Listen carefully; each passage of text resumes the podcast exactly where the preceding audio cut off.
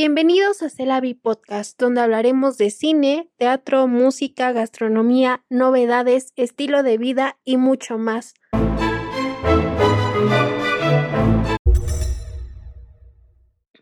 Hola a todos, bienvenidos a un nuevo episodio de Celavi. Hoy tenemos a un gran invitado, Julio César Durán, que es crítico, filósofo, pues es Julio, ya, ya lo conocen. Y también está con nosotros Bruno Garza. Hola, hola. ¿Qué onda? Pues aquí, aquí de regreso. Muchas gracias.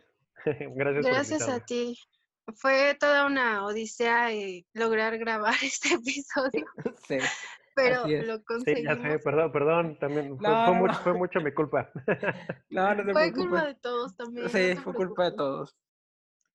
Pero pues cuéntanos, eh, ¿cómo ves el panorama del cine ahora con todo esto de la pandemia, ¿cómo crees?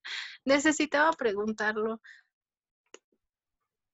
Sí, no, pues es, de entrada viene, viene bastante complicado, ¿no? Eh, em, no, me acuerdo si, si, ya lo platicábamos, este, la, la, la sesión anterior que, que, andaba yo por acá, que acá, o, si lo leí después, pero acababa de leer un, un una nota de Vice, eh, de Vice News, que decía que, el coronavirus por fin había matado a, las salas de cine, ¿no? Este, pues no creo, ¿no? O creo que es demasiado alarmista.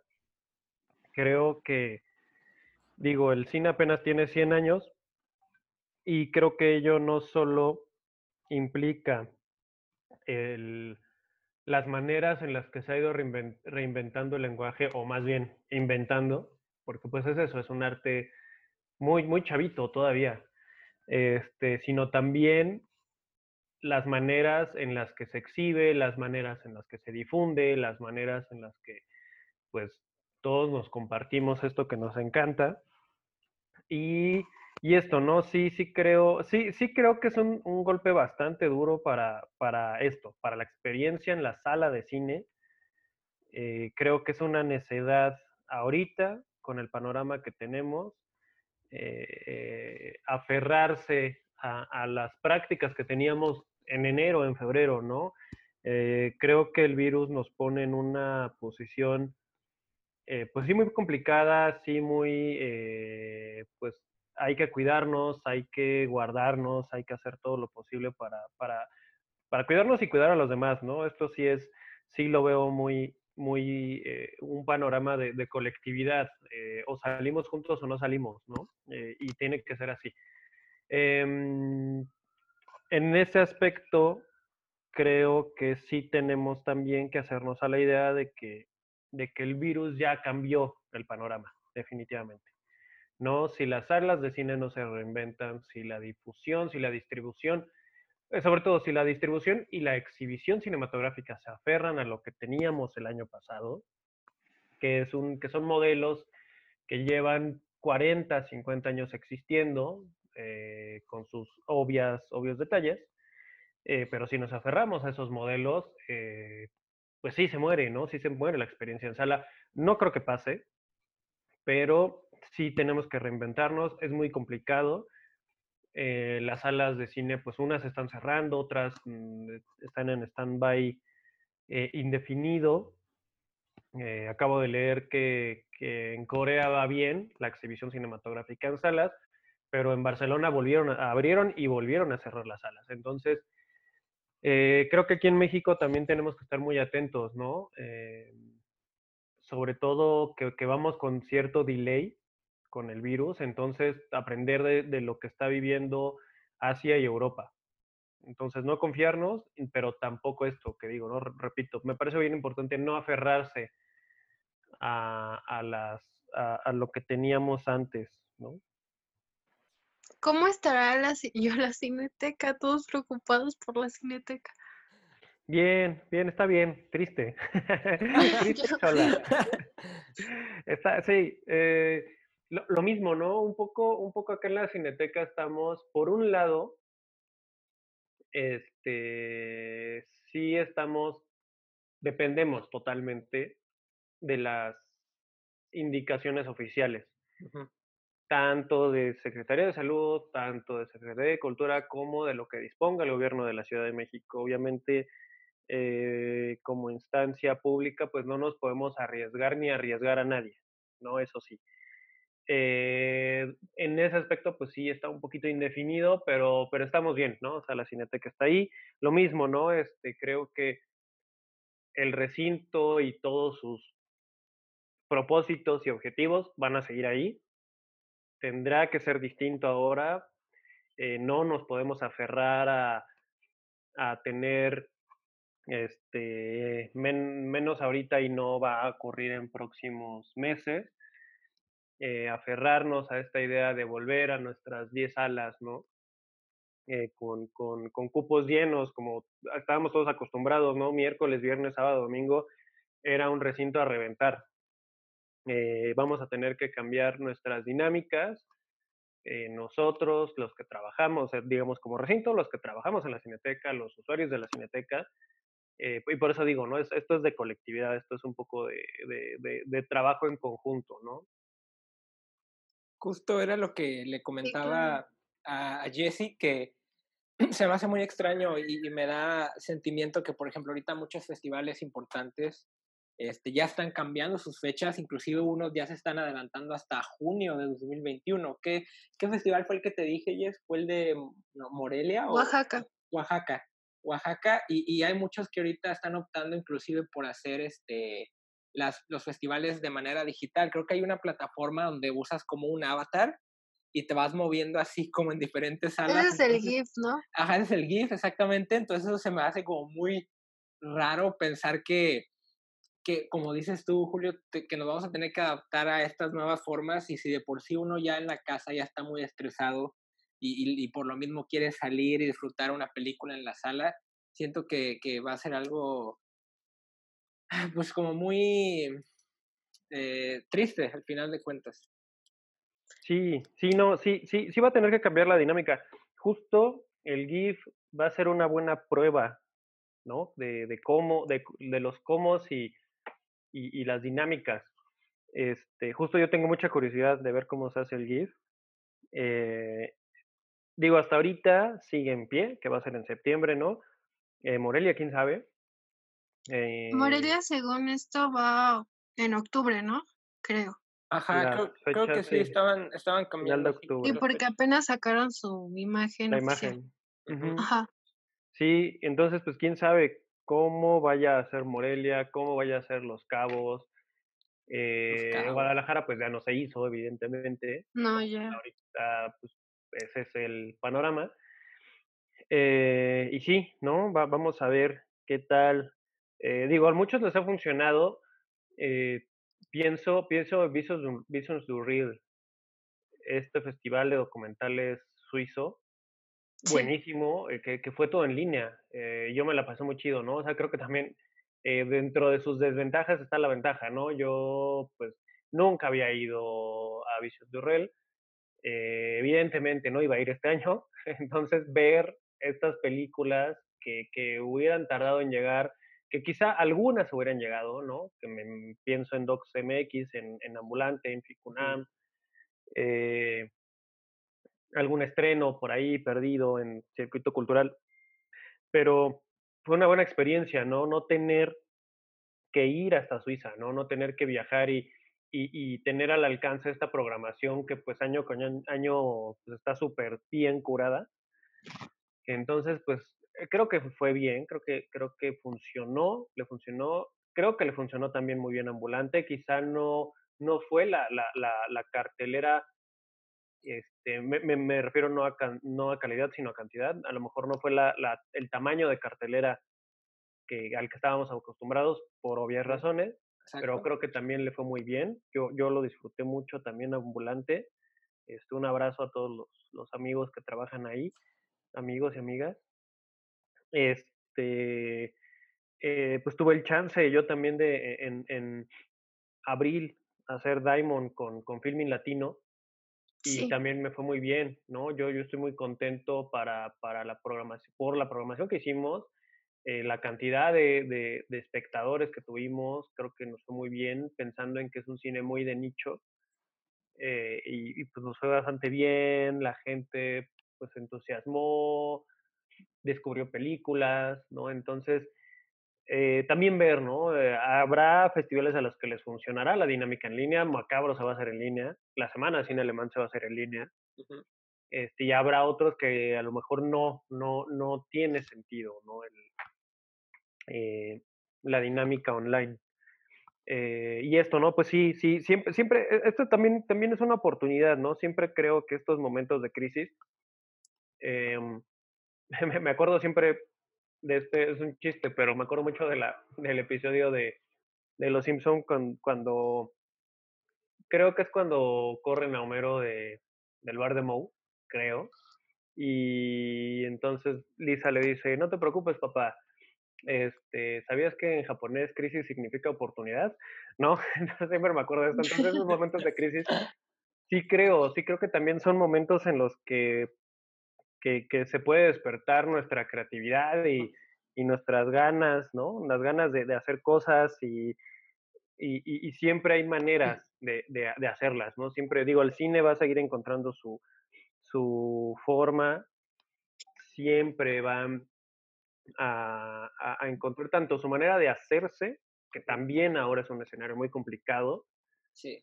este, y de verse, ¿no? Eh, creo que es eso. Si, si le metemos creatividad, si le metemos ganas, ganas de hacer, ganas de ver, se pueden hacer mil cosas, ¿no? Es eso, es, es reinventarse y, y, y, esto, ¿no? No, no, no, no ser reticentes al cambio, ¿no? Sino, sino aceptar esto, ¿no? Aceptar que, que ya se cambió el panorama y pues echar para adelante, ¿no? Sí, es lo que yo le decía a una chava que me preguntaba si yo estaba en contra o a favor de las plataformas. Y yo le decía que el lenguaje cinematográfico siempre está cambiando y los espectadores están cambiando, entonces ahora ya es renovarse o morir. Y pues al final del día son una oportunidad, ¿no? Creo que si uno hace cine también es para que la gente lo vea, ¿no? No nada más para que pues se quede ahí y ya nadie lo vea. Sí, entonces, pues bueno, y justo... yo llorando. sí, no, y justo ahorita lo que estamos viendo es que están creando muchos festivales este, que les ponen nombre de pandemia y lo que piden es que retrate uno como lo que está viviendo. Y es interesante porque ahorita muchos están usando el celular. Este, Que de hecho aquí mi, mi compañera Jess hizo un, un cortometraje bien chido. ya lo vi, ya lo vi, sí. sí. Justo, y, y, eso es muy interesante, como, como comentamos, que sí, ahorita hay mucha gente que está como con esa incertidumbre de qué va a pasar, porque sabemos que hay gente que ha perdido muchos trabajos. Eh, como ya se mencionaba, si el medio, pues luego un, eh, es cerrado y uno aquí está tratando de abrir nuevas este, canales, oportunidades, pues ahorita con la pandemia este, pues va a tener que recortar el equipo.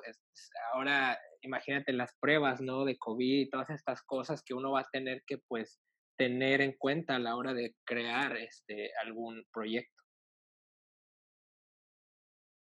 Pues sí, sí, sí, eh, justo eh, e, es, es, es, un escenario que, que también un poco es con y sin COVID. Em, pienso, ah, y, justo ahorita que, que, mencionaste el cine hecho con celulares, este, el corto de Yes, en, en, la mañanita en Twitter platicaba con, con una, buen, una gran amiga, este, Natalia Durán, que escribe, da clases, eh, muy chida ella, síganla. En, en, Twitter está como arroba yo soy la canela fina. Sí, fue jurado este conmigo en Black Canvas. Ah, estuvo, ajá, el año pasado en Black Canvas, sí, sí, sí, sí, sí, bien chida, bien chida Natalia. Y en la mañana platicábamos de, de precisamente esto, ¿no? De, eh, salió en, en, en, el Twitter de Movie un pequeño teaser de, de, una peli de 2006, si no me estoy equivocando, de, de Werner Herzog, que se llama eh, The Wild Blue Yonder, un peliculón, véanlo, de verdad peliculón de aquellos, falso documental, muy bien hecho, muy chingón.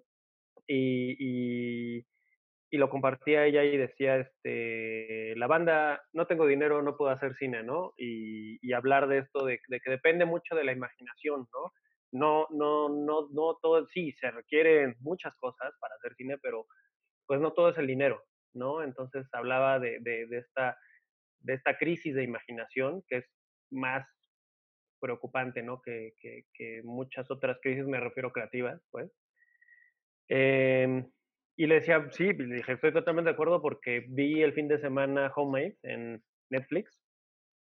Eh, y le dije, oye, y pasa con los, no, no solo pasa con, con la gente que quiere o que apenas está haciendo cine o, que a lo mejor no tiene una carrera gigantesca, y pasa con los, con los grandes directores, ¿no? Vi Homemade y el corto de Naomi Kawase es increíble, eh, eh, Sorrentino narra muy bien, ¿no? Eh, todos son películas hechas en casa, ¿no?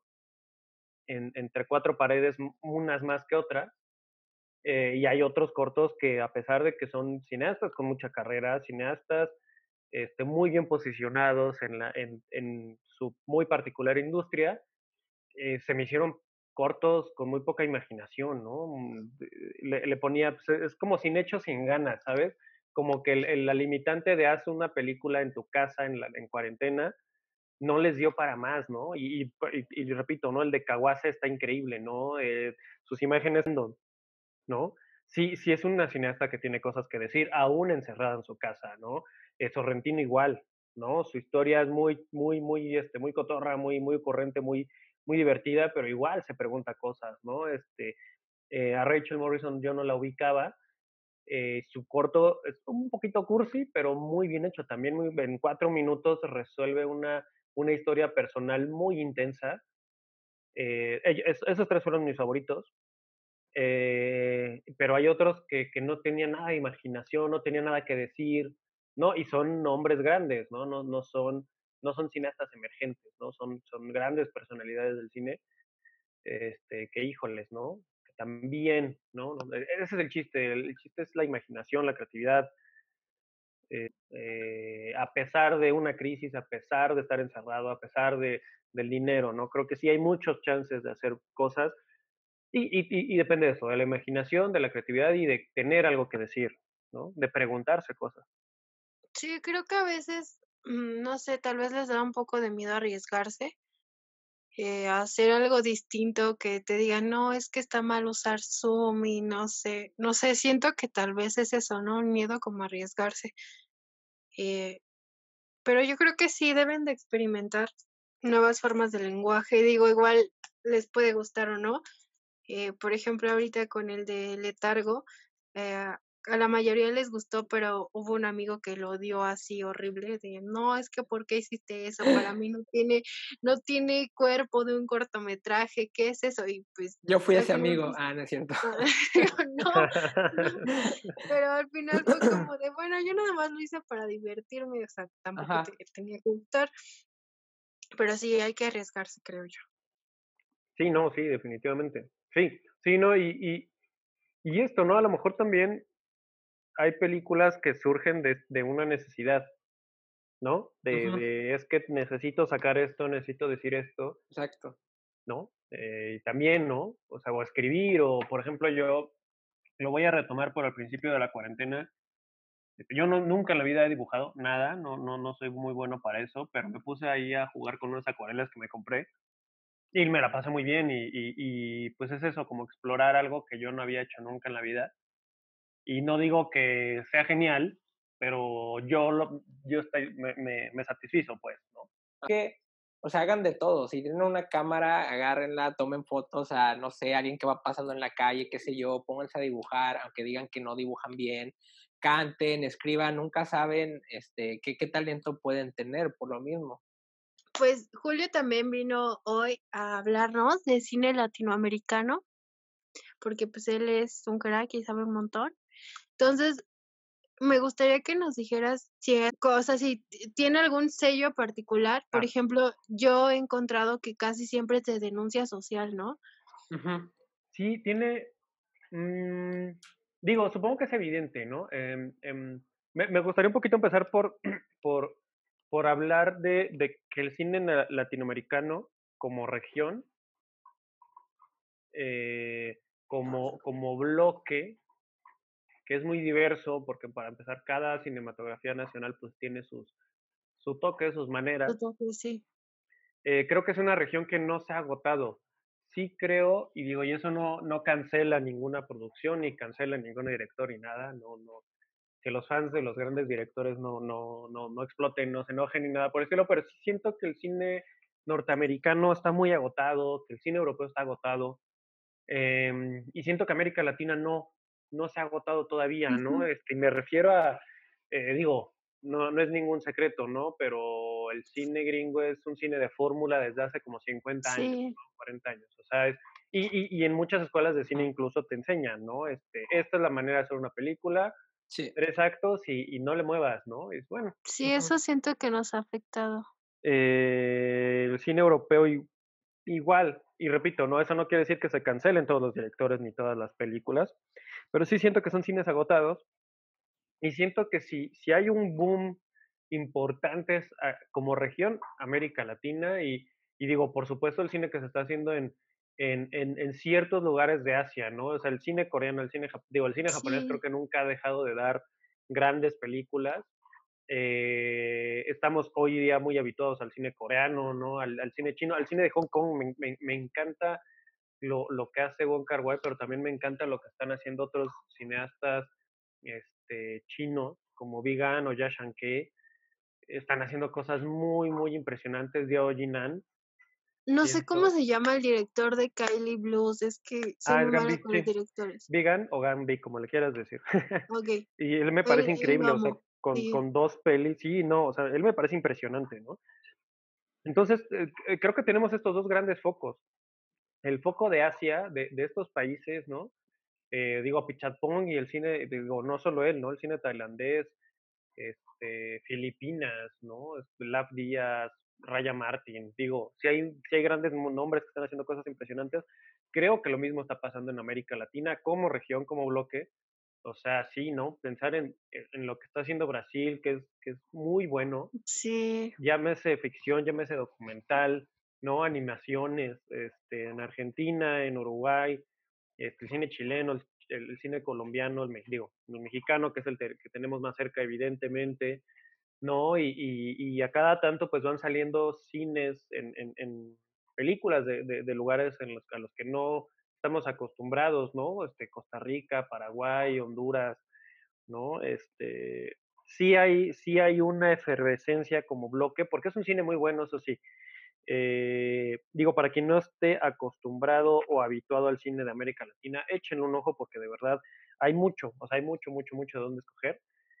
Eh, y, sí, un poco, este, después de esta larga introducción de, este cine como región, eh, sí, sí creo que también eso, estamos, digo, cualquier cinematografía nacional, definitivamente, está eh, a, mm, digo, es un cliché decirlo, pero es cierto, es un tópico, pero eh, pues las películas responden a su contexto, a su momento, a su, a su historia, ¿no? Y definitivamente sí, ¿no? Pienso, otra vez haciendo el, el, esta comparación con el cine de Asia, el cine chino y el coreano me parece que actualmente los, los directores contemporáneos eh, hacen unas cosas bien interesantes en que sus historias, sean de lo que sean, sea fantástica, sea dramática, sea de época, sea eh, romántica, eh, terminan hablando de cosas que les interesan de, su contexto político, de su contexto económico. No sé, los coreanos hablan mucho de eso, los chinos no se diga, de los cambios políticos que han tenido de los 90 para acá, ¿no? le pasa lo mismo a América Latina, ¿no? Eh, digo, pensemos en países como Chile, Argentina, eh, eh, Uruguay, por nada más mencionar esos muchos otros, que vivieron los, los 80, los 70 y los 80 con, con dictaduras, las, las dictaduras militares de Brasil, ¿no? En los 60, 70, 80, ¿no? Y vivir estas transiciones, los, o sea, los cineastas que ahorita están en activo, que fueron niños mientras vivían estas transiciones, estas dictaduras, ¿no? Eh, los, los directores más recientes, que quizá ya no les tocó, pero pues obviamente es parte de tu historia, sí, creo que nos pone en, una posición en la que no, no, no se puede dejar de lado, ¿no? Pienso ahora que Movie, ahorita, justo ahorita está, digo, hay mucho cine brasileño, porque están poniendo mucho cine brasileño contemporáneo, eh, pero particularmente me llama la atención Las Buenas Maneras, es un cuentito de terror. Bueno, se mete en el género de, el subgénero de hombres lobo, eh, pero termina mezclando la, la, narrativa de, la, de, las telenovelas, telenovelas brasileñas o mexicanas, eh, creo que nos, nos, parecemos mucho en eso, eh, pero esto lo combina con una película LGBT, con una película que pone en primer plano el choque de clases, ¿no? O sea, no, no pierde de vista esta, esta onda de la clase alta, las clases privilegiadas con las clases que viven en la periferia, ¿no? Y todo esto que les digo, pues con, con un, eh, con el pretexto de, que es un cuento fantástico, ¿no? De hombres lobo. Eh, eso nada más por poner ese ejemplo, ¿no? Entonces sí, sí creo que hay un, que, que América Latina tiene ese, ese tema que quizá no necesariamente todas las películas son de denuncia, pero que sí los cineastas pues están respondiendo y están interesados en algo que nos lleva tocando como, como latinoamericanos. Digo, México también tiene su, su muy particular historia de, de, de, tragedias, de, violencia, de, guerra sucia, ¿no? De represiones, de problemas económicos, por supuesto, ¿no? Vivimos tanto, tanto priismo y, y, dos horrendos panismos y, y, a ver cómo nos va ahora. Eh, que ahí está, ¿no? Lo, lo, los, lo reflejan los creadores en sus películas, ¿no? Algunos más evidente que otros, ¿no? Algunos lo hacen a, plena conciencia y otros, pues, se filtran, ¿no? Uno tampoco está exento de, del, pues sí, del contexto. Em, ¿Nos podrías dar, eh, no sé, alguna recomendación de, eh, de cine eh, chileno? O sea, ¿qué películas eh, podemos ver, o sea, gente que nunca ha visto así como una, ninguna película de, de ese país, ¿por dónde podríamos comenzar? Uf, pues hay un, hay un montón, digo, digo, son los grandes maestros, ¿no? De, del cine chileno de los 70, ¿no? De, de, de los 80, hay, hay, hay, muy buen cine, pero, pero quizá algo que nos puede tocar digo, sobre todo si quien nos escucha es como de nuestra generación, bueno, de mi generación para abajo. Así de nuestra. De nuestra, sí, no, sí, no, porque yo ya estoy un poquito más grande. Este, y yo, yo creo, digo, ella, y es alguien que me gusta mucho, este, Dominga Sotomayor, yo creo que es de las cineastas más importantes de, de Chile hoy día, digo, tiene tres largos, este, de jueves a domingo, su ópera prima, luego Mar, si no me estoy equivocando, y Tarde para morir joven. Y, creo que las tres son películas muy, muy, muy lindas, muy, muy entrañables. Este, justo lo que decía ahorita, ¿no? Hace un ratito de, pienso, por ejemplo, sí, definitivamente Tarde para morir joven, pues tiene ahí un sesgo, eh, un, una, un, un, lado político. Es un coming of age, pero pues también de lo micro a lo macro, ¿no? Habla. Eh, eh, justo todo el, la, la, odisea de esta chavita, súper linda, súper entrañable, en, en, este pueblo que recibe por primera vez este servicio de luz por parte del Estado, pues, y justo va terminando la dictadura, ¿no? Es, van a celebrar el año nuevo de 1990. Em, justo está hablando de algo, ¿no? Ahí, ahí ahí hay algo importante, ¿no? Eh, pienso en ella, pienso que es una gran manera de, de acercarse al cine chileno. Eh, pienso en Alicia Sherson también, que, ya tiene rato que no la vemos acá en México, pero que tiene unas películas también muy, muy, una, una filmografía ya bastante amplia. Creo que aquí la conocimos por, por si no, si no me estoy equivocando, su ópera prima, Play, Em, debe ser de 2004, 2005. Em, y lo mismo, ¿no? Es, es, es una directora con, una...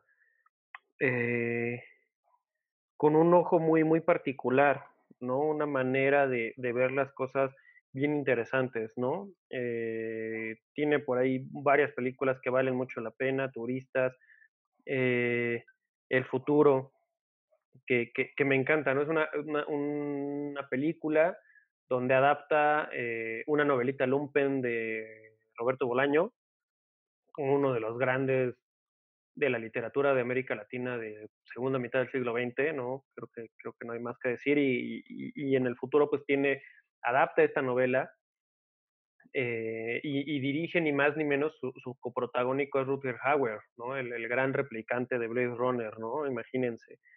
Eh, creo que, ellas dos pueden ser una gran manera de entrarle al, digo, sobre todo al cine, al cine chileno, ¿no? Y digo, y están los nombres, este, pues ya los que, a los que ya estamos acostumbrados, ¿no? A los de Larraín, a, a Sebastián Lelio, ¿no? Creo que ahí, este, me gusta mucho Gloria, por ejemplo, ¿no? Este, eh, no de, de Larraín, que es, que es como quizá también una película muy evidente, digo, eh, también habla del, cambio de, la dictadura eh, en Chile, eh, que protagoniza por ahí Gael García. Veanla, una película también bien interesante porque pues le juega a los formatos cinematográficos, ¿no? Se hizo con una, con una cámara de tele de los 90, ¿no? Y le da, le da ahí una ondita bastante este,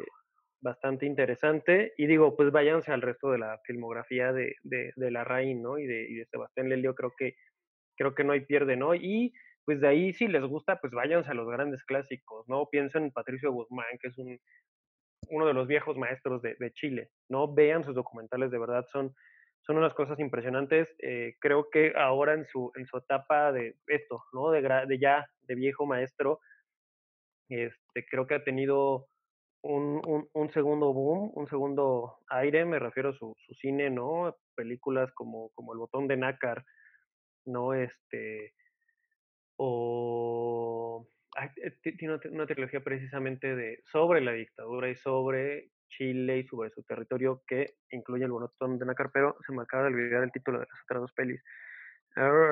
bueno, váyanse a ver, e, es un sí o sí, Patricio Guzmán. Eso sí, definitivamente es alguien por, por el que tienen que pasar. Digo, obviamente también pues Miguel Itín, ¿no? Que también hizo cine acá en México, eh, que es uno de los grandes también maestros de, del cine eh, chileno, ¿no? Digo, sí, sí hay, y, y pues definitivamente creo que hay una generación que está haciendo cine ahorita en Chile que vale mucho, mucho, mucho la pena este, ver, eso sí, sí, sí, definitivamente. Eh, y vamos a recomendar, este, pues, películas de países, bueno, va a recomendar Julio, que sí nos están escuchando. También tenemos eh, a Argentina, que, ¿qué nos podrías, bueno, qué les podrías recomendar a los que nos están escuchando?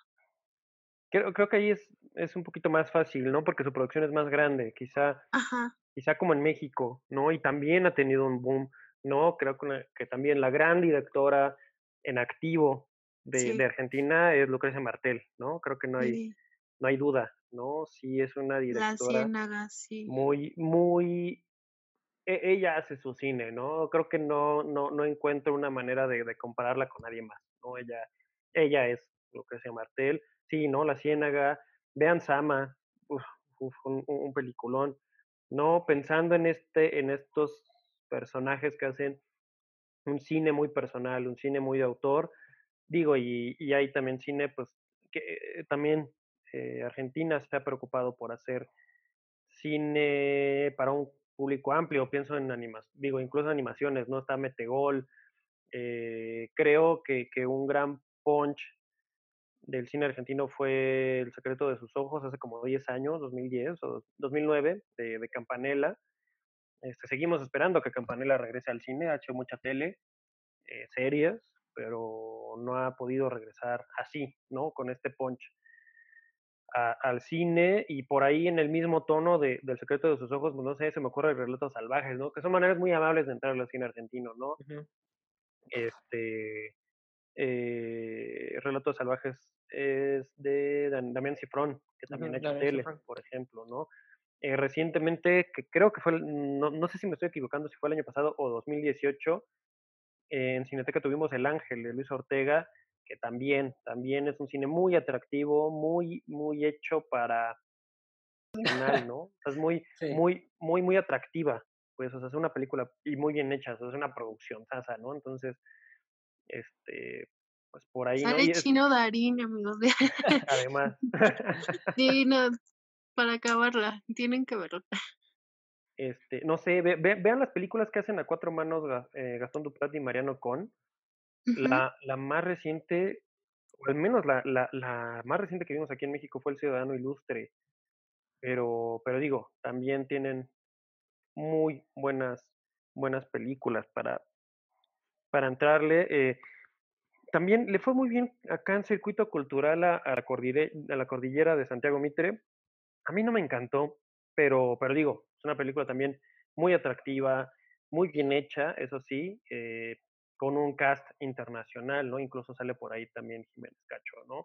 Eh, otro, gran personaje es Lucía Puenzo, que, ya tiene un, rato que no, vemos por acá en México, quizá lo último que vimos creo, si, no es que a mí se me pasó y no, ya no he regresado a su filmografía, fue este eh, Guacolda.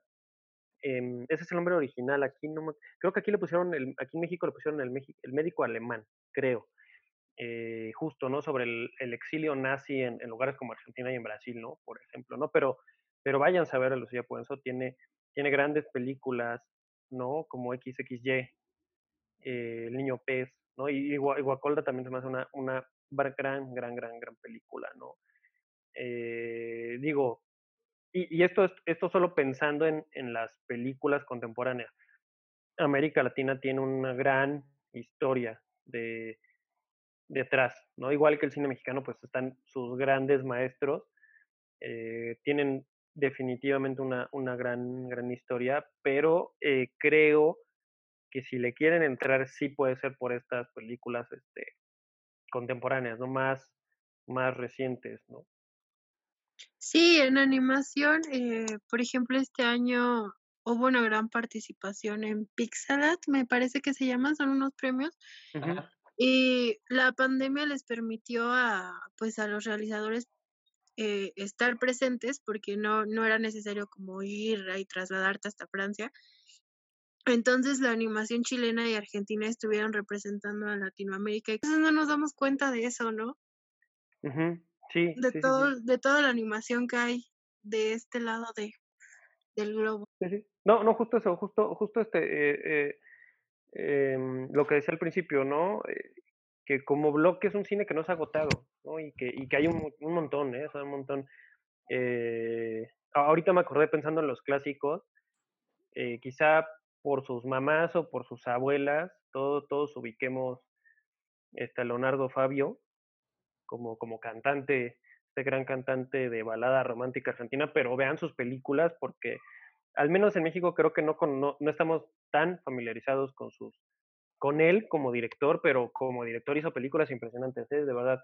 Entre los años 60 y 70 hizo unas cosas que, que, te vas de espaldas, ¿no? Vean Crónica de un niño solo y Nazareno Cruz y el Lobo y de verdad están, de, pero, pero, pero de lujo. Y digo, ya hay un montón de, de, de grandes directores este, clásicos, pero justo ahorita me acordé de, de Leonardo Fabio, sí. Sí, busque, vamos a hacer eh, Una unas recomendaciones de imágenes ahí en Instagram de Julio Durán recomienda para que sí, sí, las chequen. Sí, justo. Sí, no, sí, véanse, véanse a, digo, de clásicos, véanse a Leonardo Fabio, a, a Pino Solanas, a Aristarain, sí, no, sí, sí. Y ahora nos vamos a Colombia, Mix.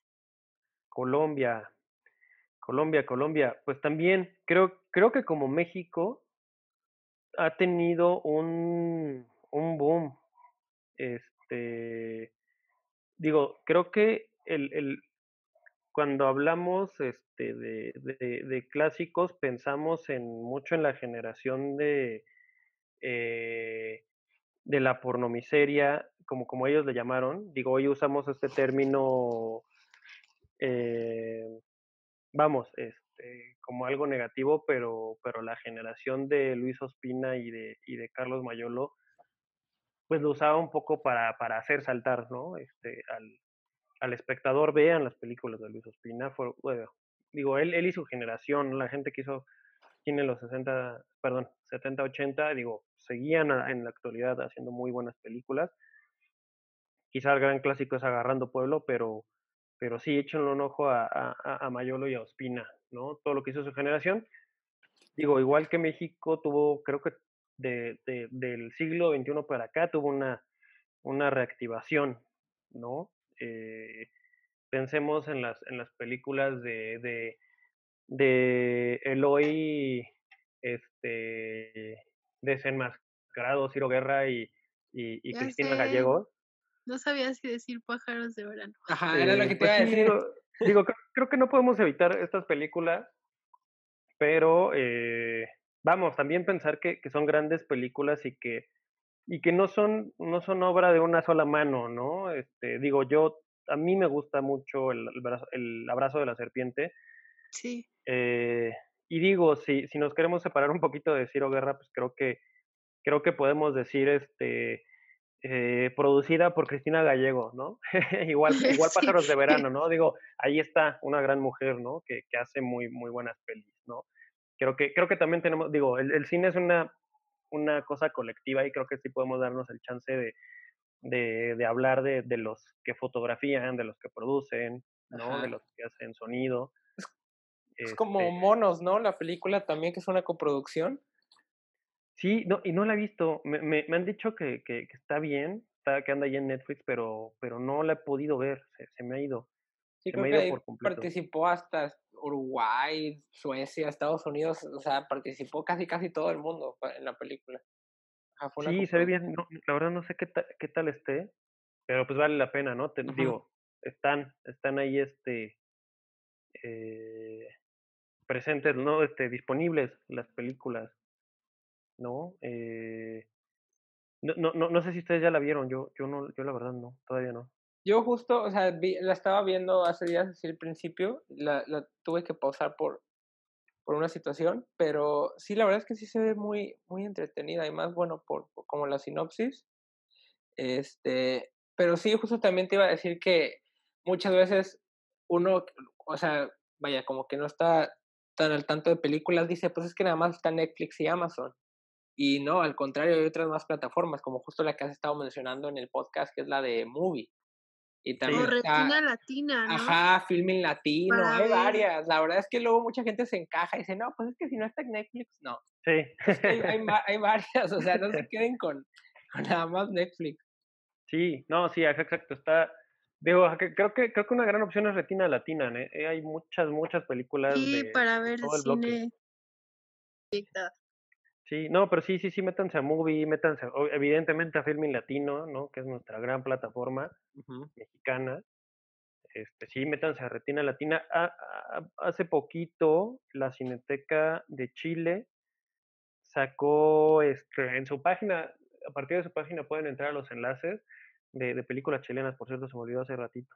Pero, y se llama Cineteca en Casa. Entonces métanse a la página de la Cineteca chilena y hay películas chilenas gratis, ¿no? Este, pero sí, bueno, digo, cine colombiano, eh, pienso en clásicos recientes, le digo, que ya son clásicos, pero no son películas tan viejas, ¿no? La vendedora de, la vendedora de rosas, que, fue muy, muy, muy famosa a finales de los, de los 90. Recomendaría también las pelis de Oscar Ruiz Navia, ¿no? Este, El vuelco del cangrejo, La sirga, que se, digo, también se pudieron ver por acá, en México, este, Los hongos, ¿Qué más habrá? Este, también ya tiene sus añitos, pero también fue eh, una película importante en su momento, María, eh, María Llenares de Gracia, que era coproducción, ¿no? Estados Unidos y, y Colombia, ¿no? También, eh, y, y, esto pasa mucho, ¿no? Con, sobre todo también con el cine de América Latina, que en muchos aspectos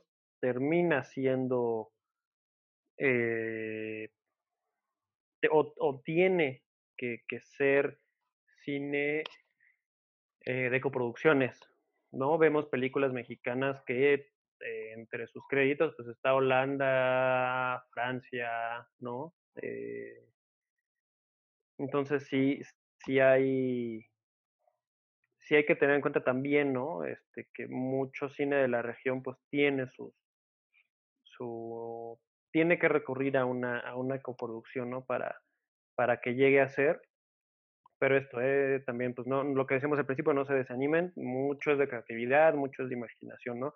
Pienso también este, justo el, el, siglo XX arrancó con La Virgen de los Sicarios, ¿no? que si bien no es de un director colombiano, que es Barbara Schroeder, un, gran cineasta de culto, eh, pero pues sí, digo, sí, la, la película sí es colombiana, vino, se vino a hacer cine a América Latina y es una película, pues digamos, sui generis, bastante, bastante arriesgada, bastante, eh, eh, pues sí, radical en, y sobre todo para el momento en el que se estrenó en el 2000. Sí, pero eso que dices de la coproducción, a veces creo que para países como Francia, Alemania es más barato invertir en, en América Latina eh, porque pues al final de cuentas ellos manejan euros, entonces pues si hacen o arman una buena carpeta, siento que podría ser fácil que consigan apoyo de alguna productora allá, porque pues sí, o sea, para nosotros son cantidades pues inimaginables, pero esos tipos dicen, ah, mira, nos sale más barato que, que producir en euros. Entonces, pues no se, no se desanimen. Sí, sí, sí, sí. Sí, hay maneras, hay, hay, muchas maneras de, de hacer películas. Silencio en el Paraíso también es este colombiana. Sí, sí, sí, sí, sí. Sí, no, sí, sí, métanse, digo, sobre todo para estas películas, métanse a Filming Latino, métanse a Retina Latina y, y, y rásquenle, ¿no? Porque sí, sí, también hay, hay, un, hay, un, hay un resurgimiento del cine colombiano, ¿no? Digo, pensando que, que ya teníamos muy, muy ubicada la generación de Ospina, este, ahorita hay otra generación que, que también está haciendo cosas muy importantes. Va, pues nos falta Guatemala, Puerto Rico y eh, pues son esos los que nos escuchan ahorita. De, de Guatemala, este, recientemente igual hay como, como un nuevo, como una generación que está haciendo películas, digo, quizá el, nombre más sonado pues es Jairo Bustamante, ¿no? Que, que ya vimos Ixcanul acá en México y que pues ya hizo una película que se llama este, La Llorona. Entonces, pues estamos ahí eh, a la expectativa de que llegue a México o de que haya un chance de, de, de, verla. Eh, pero, pero sí, sí, también me queda este, este desconocimiento de, del cine de, de Guatemala, ¿no? Digo, si hay peli digo, también tiene su historia, ¿no? Eh, recientemente pues están películas como Aquí me quedo, ¿no? Este eh, también fue pues más, más menos famoso en su momento, pues hace como, hará 10 años, 2 más 1, de, de Eric Galvez. Este, y digo, ahorita el, el, creo que el nombre más sonado es, es Jairo Bustamante, también igual nos, la, gente que nos escucha nos podría recomendar cosas de allá para que acá de este lado pues este, echemos un ojo. Eh, había, había, una película que estuvo, no me acuerdo si en Macabro aquí o en, o en Mórbido, OVNIS en Zacapa, que, que es una película de género. Dicen que estaba muy divertida, nunca la vi, este... Era lo que te iba a comentar, justo de esa película escuché mucho, y cuando vi el tráiler dije, ¿qué es esto? O sea, pero en el buen sentido, porque sí se ve como muy comedia y luego tiene otras cosas que se haches, como no sabes ni para dónde va. O, está muy bien o muy mal, pero que te la pasas chido, te la pasas chido. sí. sí, sí, no, sí, sí, hay que echarle un ojillo ahí, ¿eh? Sí, yo creo que sí, sí habría que, que, que ver el cine de género de Guatemala. Y, ay, bueno, claro, este, este Julio Hernández Cordón, que es mexicano guatemalteco, sí es cierto, claro, ¿no? Este, digo, hace cine acá, pero si no, si no me estoy equivocando, equivocando, Las Marimas del Infierno todavía es coproducción con Guatemala y Polvo también debe de ser este, coproducción de, con Guatemala. Digo, si no, pues vean películas de un personaje que tiene dos nacionalidades y que, pues bueno, ha hecho toda o casi toda su filmografía acá en México. Y, y bien... Y, sí, es coproducción Francia, Guatemala y México. Sí. Y polvo, también tuve, polvo, polvo creo que también, o, hasta el sol tiene manchas, no me acuerdo cuál es toda, todavía las que alcanza a hacer con coproducción en Guatemala. Y el año pasado en, en Morelia vi una película preciosa, hermosísima, eh, que estuvo, también si no me estoy equivocando, en la Semana de la Crítica de Cannes, eh, que se llama Nuestras Madres, de César Díaz. Es una película, dura 70 minutitos, pero en esos 70 minutos te da de verdad un golpezazo al, al, a las vísceras, al corazón. Es una película súper emotiva. Y esto, ¿no? También volver a, al tema de que pues estamos como latinoamericanos pues respondiendo a nuestro contexto, ¿no? Habla precisamente también de las desapariciones forzadas, de los asesinatos de la guerra sucia que sufrió este, Guatemala, ¿no? De los acosos a la, a la, a la, a la comunidad indígena, de los activistas, ¿no? De las intervenciones gringas, este, todo en una historia de un, de, de un, de un chico que se dedica a la... Em, es, es, perito o, algo así, no es forense, es perito, y, su madre que, que, que, fue en algún momento activista, ¿no? Eh, eh, de verdad es una película súper emotiva en el momento en, en, el que llegue de alguna manera a México y se la puedan cachar, de verdad vale muchísimo la pena. De verdad, muy, muy, muy, muy linda Nuestras Madres. Me acabo de acordar de Pirotecnia, que es colombiana. Ay, claro, sí, ¿cómo se me pudo olvidar? Y claro, sí, sí, sí. La amé, yo no sé qué, o sea, no sé qué me, cómo le hizo, pero te lleva muy, muy padre.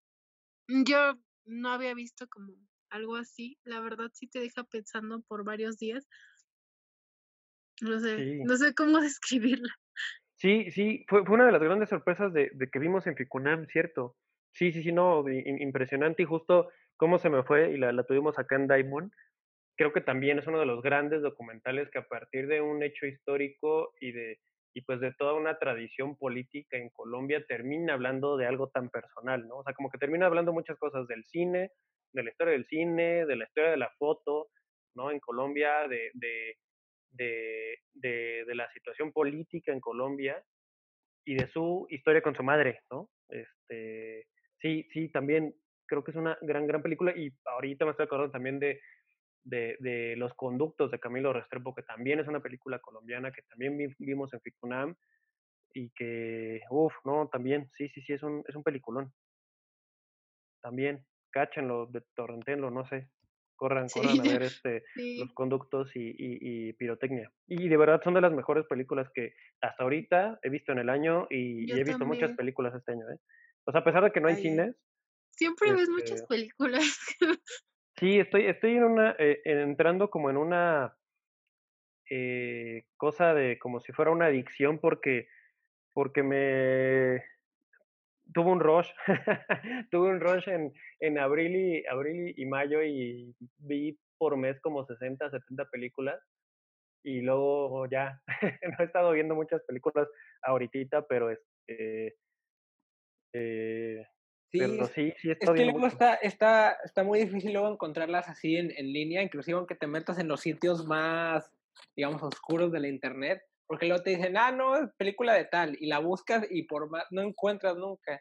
Aunque eh, luego los enlaces o están rotos o es otra cosa que nada que ver, pero sí siento que también luego como que esa oportunidad única de ver algo que pues luego sabes no va a llegar al cine, pues es muy importante chicos, si ven ahí, porque luego movie pasa, ¿no? Que dicen película exclusiva que vas a poder ver solo en 24 horas. Sí, es que mejor justo. que aprovechen porque pues luego ya no van a poder. Sí, sí, sí, sí. Sí, no, y son películas justo esto, ¿no? Que son más difíciles, o sea, no es, no es Avengers que tiene un aparato descomunal que llega a cualquier rincón, Ajá. son películas pues que con todo lo que tienen pues logran hacerse y logran difundirse, pero pues tienen ahí este esto, no no no no tienen este este aparato atrás, ¿no? Sí, creo que es importante que, que, bueno, en general, si vemos que hay alguna película que, que saben que tiene como este sistema de solo por 24 horas, pues compartan el link. Es importante que, pues, la gente conozca de, de, de ya sea cineastas que ya han tenido años o que son emergentes. Entonces, sí. cualquier cosa, chicos, y los que nos están escuchando, si luego algún link que nos quieran pasar para nosotros compartir, pues con gusto lo hacemos. Sí, sí, sí. Y, y me decía este Jess que películas, películas de Puerto Rico, también estoy un poco este con, con un hueco ahí, eh, porque tengo muy, muy, muy presente las películas que se hacen en, o que se han hecho en, en Puerto Rico, pero digo, porque hay muchas producciones internacionales que van a Puerto Rico a hacerse, ¿no? Eh, pero tengo ahí un hueco con, con el cine de, de Puerto Rico. Lo, lo, que sí tengo muy presente, y espero no estarme equivocando de, de, de latitud, no, sí, sí, sí, súper equivocado. Estoy pensando en Costa Rica, perdón. Pero bueno, ya, ya, que, ya que me acordé de, de, Costa Rica, Puerto Padre es una, es una película bien bonita, bien, bien bonita. Este, sale por ahí el recientemente finado Gabriel Retes, que creo que le, va, le, le, iba mejor como actor que, bueno, a mí no me encantan sus pelis, pero acá lo ponen a actuar y muy bien. Una película pues, también de una generación joven, ¿no? Este, Puerto Padre de Costa Rica, Cenizas Negras, que es una coproducción de Argentina y Costa Rica también muy, muy, este, vale muchísimo la pena. Eh, a ver si, si la podemos traer a México a final de año. De, de alguna manera estoy ahí platicando con, con, con, las productoras, porque, híjoles, vale muchísimo, muchísimo la pena. Y sí, de Puerto Rico me, me, me, me, me quedo con, con el hueco, ¿eh? porque no, no he encontrado cosas y si las he visto no, no me he enterado pues que son puertorriqueños. Yo nada más tengo una como ahorita, Héroes de otra patria, pero ya es como de, de los noventas y, y ya, o sea, no, no me acuerdo, como contemporáneas no. No. Ya, sí, sí, no, no, yo tampoco, yo lo tengo ahí este, como un bache ahí. Este, pero digo, también si alguien Sí, si nos ubica... escuchan de allá, díganos, miren, tienen sí. que, que, ver esto. Sí, súper sí, las conseguimos o nos las pasan. Sí, el chiste es, el chiste es ver estas películas justo porque son este, de países que, que, que, no, que no habíamos visto, ¿no? De, de, pienso en, en Las Herederas, ¿no? De, de Paraguay, una película preciosa de, de un país que, que no tiene una producción enorme, pero esta película le dio, ¿no? Le dio súper, le dio al, al, al clavo, ¿no? El, el, creo que es una gran película con, con, mucha sensibilidad, muchísima sensibilidad de verdad. Eh, y justo esto no, no la teníamos ahí en el, ¿cómo se dice? En el, en el, ah, no el teníamos radar, a, ¿no? A, a, a, Paraguay en el mapa, ¿no? Claro, sí, sí, sí. Pero, eh, digo, ahí está, ¿no? Eh, digo, ya hay cine que se hace en, en, en, así como se hace en Paraguay, que, que nos cuesta trabajo encontrarlo, eh, digo, en Honduras, en Nicaragua. Este, eh, vi, vi hace unos años una película también muy bien, muy, muy linda, muy bien hecha de, República Dominicana que se llama Bestia de Cardo, eh, que, que, habla muy bien de la familia de América Latina, ¿no? Y que además, ni más ni menos, está fotografiada por Diego García, uno de los grandes eh, cinefotógrafos mexicanos. ¿no? Sí, Entonces, egresado del CCC, yo bien. Ah, sí, es del CCC, no, no, no sabía de dónde era. Sí, sí, es, de, es del CCC. Uf, pero y, y, y, hace unas cosas también. Yo trabajo chidas, con Yorgos ¿eh? Lántimos, yo estoy muy traumada. Imagínate. sí, no, sí, sí, sí, sí, sí. Eh, y Julio, bueno, ya como para terminar, este, ahora regresando a nuestra, a nuestra tierra, ¿a quién, qué, qué películas mexicanas o cineastas mexicanos recomiendas igual? Que como que nadie, eh, pues, de los que ya conocemos, ¿no? Que, es Cuarón y esos, otros, otros. Sí, sí, no, sí, justo, ¿no? Este, hay mucho, mucho, mucho, mucho cine. Eh, sí, ¿no? Cuarón y, Del Toro y todos pues son digo, eh, ya no, no, han regresado, digo, hasta Roma, pero bueno, no han regresado a hacer cine en México. Eh, pero siempre lo digo, no son la punta del iceberg. No hay muchísimos, muchísimos y muchísimas cineastas eh, haciendo cosas muy, muy, muy buenas. Este, digo, creo que aquí sí es más fácil que, que tengamos muy presente la, la, historia, ¿no? Y están pues, los viejos maestros que siguen en activo, como Ripstein, este, bueno, Casal ya tiene un ratito sin dirigir, pero pues sigue ahí. seguramente hará una película, Poleduc, ¿no? Que son los, los viejos maestros ahí vivos, ¿no? Todavía Jaime Humberto de Hermosillo seguía haciendo cine en digital antes de que fallecieran, para descanse. Pero pues sí, también hay una, una generación gigantesca, ¿no? Eh, Michel Franco decía hace unos años, digo, vean sus películas, a mí no me encantan.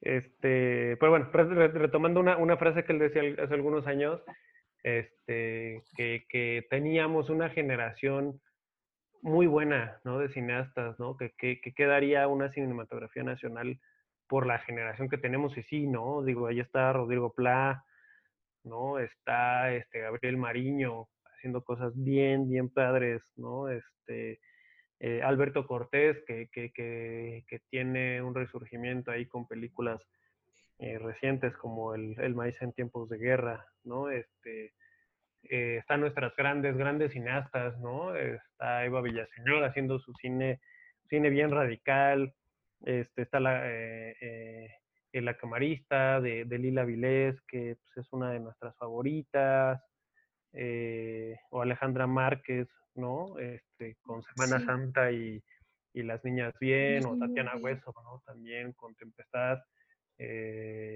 Ya prepara una peli de ficción, ¿no? Eh, eh, Betsabe García, que también de, de, los grandes documentales que nos ha dado en los últimos cinco o seis años, pues está su, sus Reyes del Pueblo que no existe, ¿no? Por ejemplo. Eh, y digo, sí, digo, la lista es, es, interminable, ¿no? Eh, ¿quién, ¿A quién he visto recientemente que, me haya gustado mucho? Digo, digo, esas son las que tengo muy presentes, ¿no? Eh, Harisama, ¿no? Que ya lleva un ratote haciendo cine en, en este siglo. Ay, este, ¿viste el club de los, ay, ¿cómo se llama? Se me el fue. Club, el club de los insomnes. Mm, A ver. No, no creo que el club de los insomnes fue, porque creo que estaba en Prime, por cierto. Creo. A ver. No, es que esta apenas está festivaleando y eso, pero. Club Internacional Aguerridos fue, ¿no? ¿Yes? Sí, sí, esa. Esa me gustó. Bueno, me parece muy interesante el montaje, pero también se mofa de los cineastas que, que son como juniors y que están haciendo cine. Entonces me pareció muy divertido que lo retratara como lo hizo. La voy a ver, no, aparte, la voy a buscar. Sí, sí, búscala. Siento que es una propuesta interesante. Y, y justo recientemente vi, vi El Sembrador en Filming Latino de Melissa Elizondo, una, un docu sí. bien bonito, bien, bien bonito de, de, de un profesor en, en, en, Chiapas, Chiapas, ¿no? Que les enseña a los chicos este, de primaria en Sotzil y en, y en, en castellano, y justo, ¿no? Estos proyectos de, de, estos, de estas personas que son bien valiosas en México, ¿no? Como, como este profesor y como estos chavitos, ¿no? Que, que tienen hartas ganas de hacer y de aprender y de, vivir. Eh, y, y, este personaje que entiende muy bien la formación, ¿no? De, de, de, personas, ¿no? De seres humanos, como algo integral, ¿no? No como ven a la escuela y memoriza cosas, ¿no? Sino es, es algo integral, ¿no? Es algo un poquito más... más. Pues digo, ya hablando como de 2017, bueno, sí, ¿no? 2017, 2018, Sueño en otro idioma. Sí, sí, sí, sí, de Ernesto Contreras. En general, Ernesto Contreras, echen un ojo.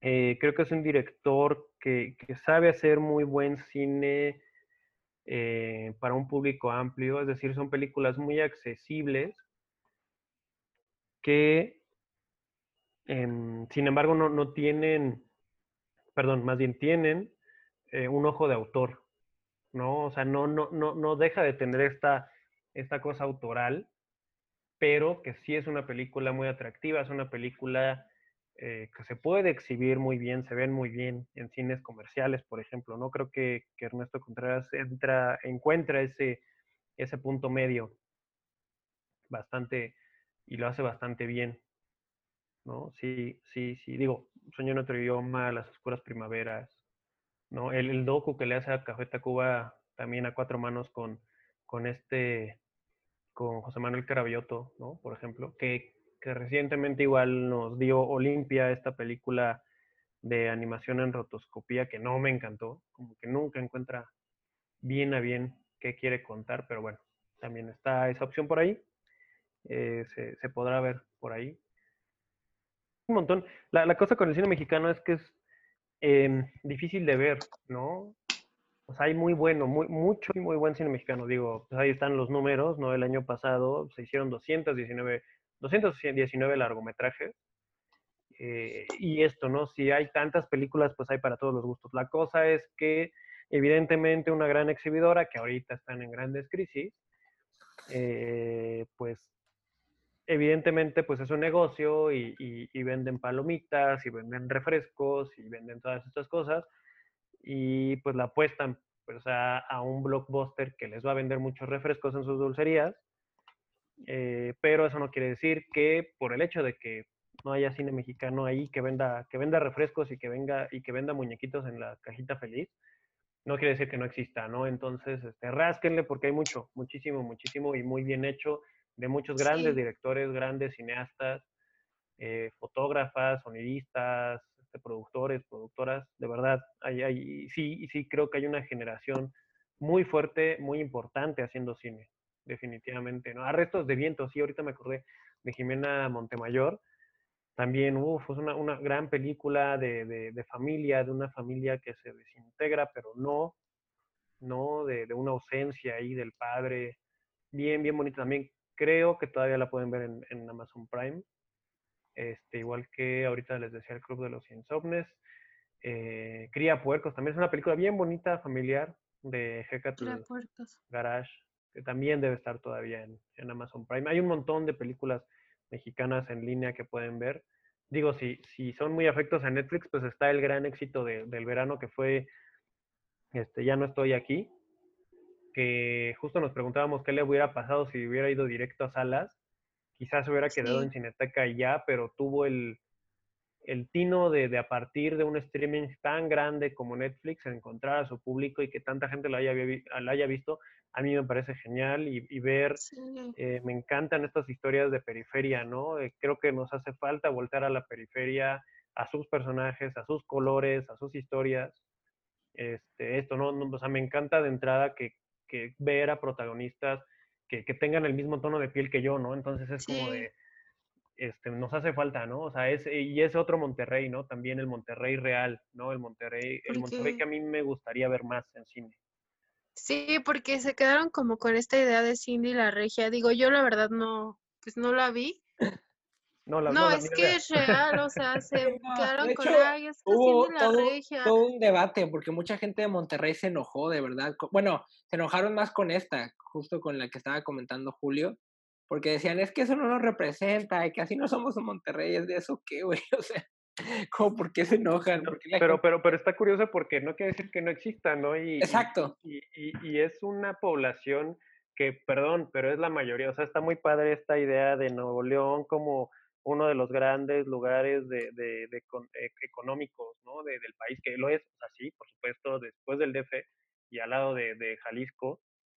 Este, sí, sí es un punto importante y estratégico de, eh, económico de, México, pero, pero gente, o sea, la mayoría de, los regios viven, viven en estas colonias periféricas, no a menos que vivas en Guadalupe o en estas zonas nice, perdón, pero pero el 80% de la población, no solo de, Monterrey ni de Nuevo León, sino de México, país. vive en estas periferias y a mí me encantaría que nos pudiéramos ver más, ¿no? En pantalla.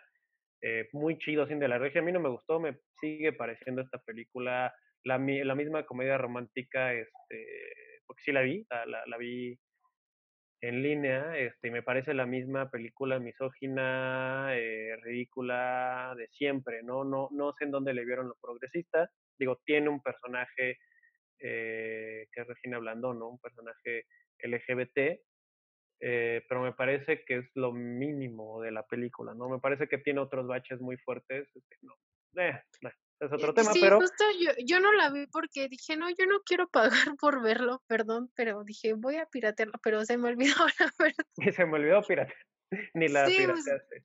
No, no, no sé, a mí no, digo, véanla, tampoco se queden con lo que yo les digo, que no les cuente nadie, véanla si quieren, digo, si les nace verla, tampoco es a fuerzas, pero no, a mí no me, no, sí, justo, no me, no me gusta este discurso que termina siendo aleccionador y moralino y, y, medio ahí, medio misógino otra, otra vez, a pesar de que, de que dice que no la peli, pero bueno, a mí me lo parece un poquito. Eh, pero digo, tienes del otro lado esta película, ¿no? Que, que, que si bien también no, no es, ya no estoy aquí, tampoco es, es un reflejo crudo de la realidad ni nada por el estilo, es una muy buena historia, muy bien armada, pero que de menos le, echa el ojo sin, sin juzgar a, precisamente a esta persona, estas personas de periferia, ¿no? Estas personas que, que esto, ¿no? Que son el 80-90% del país, perdón, perdón a los regios que así viven en zonas muy, muy privilegiadas, pero este, pues es que ustedes son el 1%, ¿no? Este, también queremos ver las historias del, del 90% restante, ¿no? Entonces hay mucha gente que no tiene la vida resuelta y que tiene muchas historias bien importantes que contar, ¿no? Miedo, pienso mucho que nos da un poquito de miedo asumirnos pobres y asumirnos con eh, pobres no porque sea algo positivo, ¿no? Ojalá no hubiera pobreza, Pero creo que nos da miedo por no no no no por no no por otra cosa, sino por estatus. Creo que eso es lo que nos da miedo, ¿no? Nos enseñaron a que si no estás trajeado y a que si no tienes un tono de piel o te peinas de una manera o te vistes de una manera o compras ciertas cosas, este, no existes, ¿no? Entonces creo que la pobreza o nuestra negación de la pobreza va un poquito por ahí, ¿no? Nos da un poquito de miedo digo, evidentemente a los gobiernos les, les aterra, ¿no? Porque pues, tienen que, decir que su gestión fue este, que, se que se incrementaron las riquezas, todo esto, pero este, eh, pienso en una película de Juan Mora Catlet eh, que se llamaba La ira o el Seol, donde un, un médico que hacía tratamientos contra el cáncer decía que había programas internacionales para tratar a gente con cáncer aquí en México, pero que no nos los podían dar porque el discurso oficial del país y las métricas que daba el gobierno federal en aquel momento eran de que no éramos un país pobre y, estas, estos programas eran para, para países pobres, entonces este médico se quedaba como de seis y decía, pero, perdón, sí somos un país pobre, nadie puede costear este tratamiento, no nadie, nadie en la vida de, en este país, tres personas podrán costearlo, y tenemos ese problema de como el gobierno se presenta como de no, no, no, no, no somos un país pobre, somos un país desarrollado y somos un país, pues de repente estos programas no, pueden, no los podían traer a México, ¿no? Entonces creo que esto pasa en muchos aspectos. Visto ¿A ti sí te gustó Chico Arotes? Hasta la fecha no la he visto, se me fue cuando estuvo en Cineteca y, y, no, y anda en Netflix desde hace un rato y no la he visto. No, eso fue justo, yo recuerdo que cuando salió la película, yo sí la fui a ver en la Cineteca yo recuerdo que la gente decía, es que ¿por qué se está dando ahorita mucho eso de que están retratando una pobreza que ellos ni siquiera han vivido? Y, y sí hubo partes que sí odié, pero a mí es una película así bien, o sea, ni bien ni mal, digamos normal, por así decirlo. Pasa este lado de, de, de una clase que le pone el ojo a algo que no, que no conoce, ¿no? Porque, quizá porque vende, quizá por, no sé, ¿no? Eh, digo, por ejemplo, ah, una que, que ay, de repente sí exotiza tantito la pobreza, pero creo que tiene el buen tino de, de, no caer en eso, o sea, no se regodea en eso ni... O sea, creo que está bien, creo, creo que tiene una buena distancia y, y, y, y, maneja muy bien a sus personajes, cuenta muy bien con sus personajes, es este mano de obra de David Sonana, que también digo, David Sonana es, es de una posición súper privilegiada, es, digo, no es para nada eh, un personaje de clase trabajadora, el director, pero que sus personajes son precisamente, digo, bueno, un actor, eh, que es Luis Alberti, y varios no actores que, que todos trabajan en una obra, ¿no? Todos eh, los personajes son, son, son albañiles y de ahí se va la, la, película, ¿no? También ahí hablando como un poquito un choque de clases, ¿no? De, de albañiles que trabajan que viven en la periferia y que trabajan en, una, en la obra, de, en una construcción de una gran casa, ¿no? En las lomas, en, la Ciudad de México, ¿no? Entonces, este, eh, digo, por ahí sí, sí tienen sus toquecitos de, de, de exotización de la pobreza, pero eh, creo que no, no pasa nada, ¿no? Creo que no, no cae tanto ahí. Creo que sí, lo repito, ¿no? Sí creo que mantiene una buena distancia y, y y cuenta muy bien la historia que quiero contar, ¿no? También valdría la pena ver este otro lado, ¿no? De alguien de una clase privilegiada que, que mira a, una clase trabajadora o una clase baja este, y cómo los ve, ¿no? también, digo, esa película en, particular me parece interesante, Mano de Obra.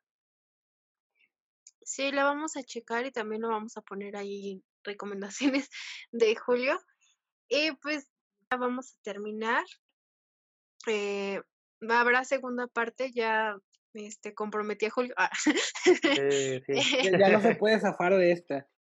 Y pues muchas gracias, Julio. Sabes que nos gusta mucho escucharte. Yo creo que ya te lo he dicho siempre, pero me hubiera gustado que me dieras clases. Lástima que. Pueden inscribirse a Arte 7, ahí voy a andar dando, bueno, sigo dando clases. Si quieren estudiar cine y buscan opciones, además del CCC y del CUEC, creo que Arte 7 es una gran escuela comercial. sí. sí, justo ahorita estoy dando clases de... ¿En la carrera o porque ya ves que también tienen como diplomados en general?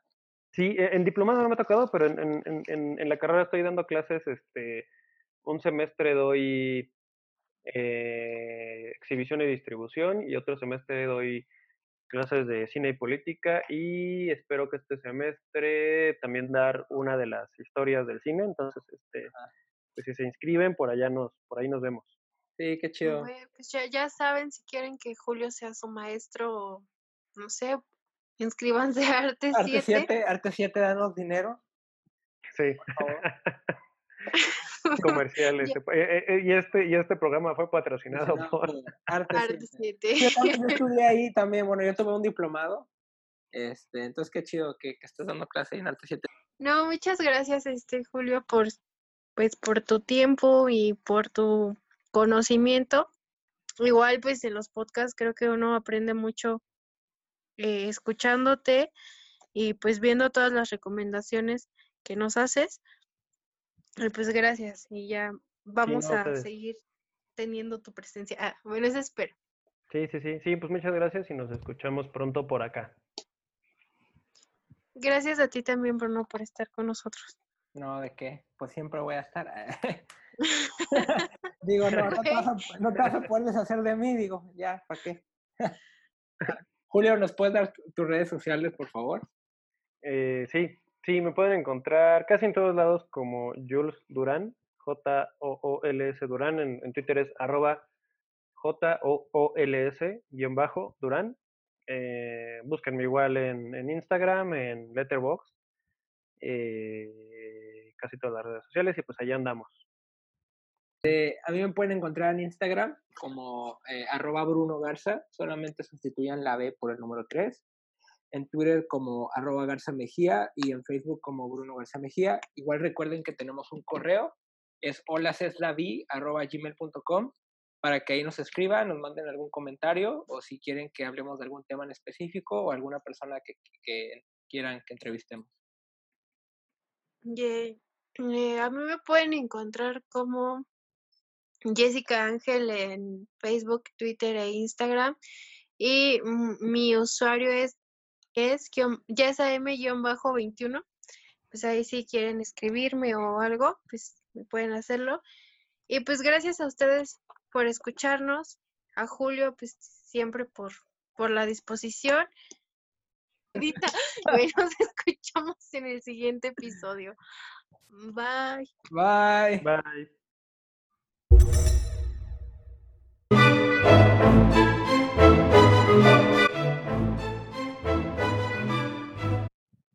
Síguenos en nuestras redes sociales, en Twitter como arroba lavi-arte, en Instagram como arroba lavi-arte estilo y en Facebook como celavi, esto es cedilla apóstrofe E-S-T-L-A-V-I-E.